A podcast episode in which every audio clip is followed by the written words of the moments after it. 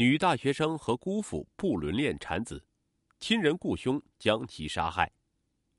我知道是谁要害我。年轻女大学生遇害前对三名杀手说：“她的死源于一场家族企业里的不伦之恋，她与她的姑父公司老板相恋产子，家族因此闹得不可开交。两家族成员主动担起恢复整个家族平静的义务，痛下决心，请人来除掉这个。”家族内的第三者。三名杀手作案前曾经持枪抢劫加油站，警方抓获其中一人后，因为一条分赃不均的手机短信，才牵出了这一离奇的案中案。家住璧山的李梦年轻漂亮，二零零三年大学毕业后，父母安排她到亲姑父张海的建筑租赁公司打工。张海身家千万，生意在主城区做得有声有色。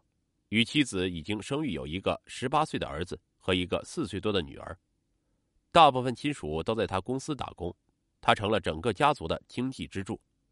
让所有亲人都想不到的是，李梦不久就与自己的亲姑父冲破了伦理防线，陷入了一场不伦之恋。他和姑父秘密在南平一小区租房同居。二零零五年三月，他还为姑父生下了一个女儿。侄女竟然成了自己家庭的第三者，李梦的姑妈伤心愤怒至极，找到大哥，也就是李梦的父亲，大吵大闹，并自杀过。面对家族的压力，李梦和姑父仍然选择坚持在一起。面对这一切，李梦的另一个姑妈大李和姑父丁某坐不住了。本是沙区一村干部的丁某觉得，要是再让李梦这样闹下去，整个家族都将乌烟瘴气。于是他做出了一个惊人的决定，找杀手除掉家族内的第三者。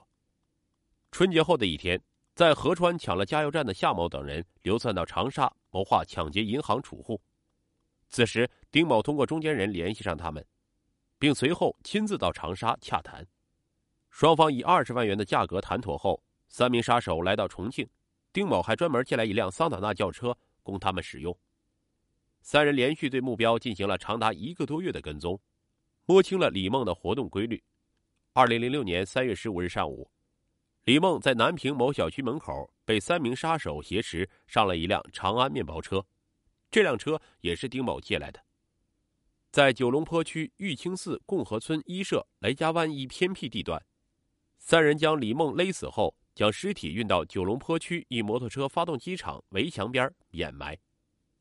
他们在行凶杀人时和李梦说：“我们是拿钱消灾。”绝望的李梦临终前说：“我知道是谁要害我。”随后，凶手通知李梦的姑父丁某前来验尸，后丁某又电话通知妻子送来了余款。二零零六年十一月十日凌晨，合川公安局响起电话：“有人持枪抢劫加油站。”这是当年合川警方接报的第一桩涉枪恶性案件，整个刑警大队。顿时全部出动。据现场目击者称，十日凌晨三时左右，三名蒙面男子持枪冲进一加油站，抢了一点五万元现金逃离。刑警们获得一个重要线索：巡逻的三名协警曾在距离加油站五百米附近发现一辆浅色小轿车，三名年轻男子在周围转悠，该车牌照尾数为幺五八。侦查员调取了全重庆尾数为幺五八的数百辆车车辆档案。逐一查证核实，三天后，这些车辆全被否定，案件一时陷入僵局。二零零六年十二月，重庆公安局刑警总队提供了一条重要线索：重庆籍男子夏某有重大作案嫌疑。随后，专案民警在沙坪坝某住宅区内将夏某抓获。夏某供认，是他伙同李某、周某持枪抢劫了合川加油站，而且他们先后三次持枪抢加油站。来合川作案前，他们准备了一块伪造的尾数为幺五八的车牌，进入合川境内就挂上。作案得逞后，又在返途中扔掉了假车牌。就在审讯过程中，夏某的手机收到两条隐藏了来电显示的短信，内容为：“说好了二十万分我两万，你不仁我不义，惹急了我去自首。”民警判断夏某身上一定还有什么隐瞒的案件。二零零七年五月二十九日。警方在沙坪坝某厂内将另一嫌疑人李某抓获。随着李某的交代，又牵出了这桩雇凶杀人大案。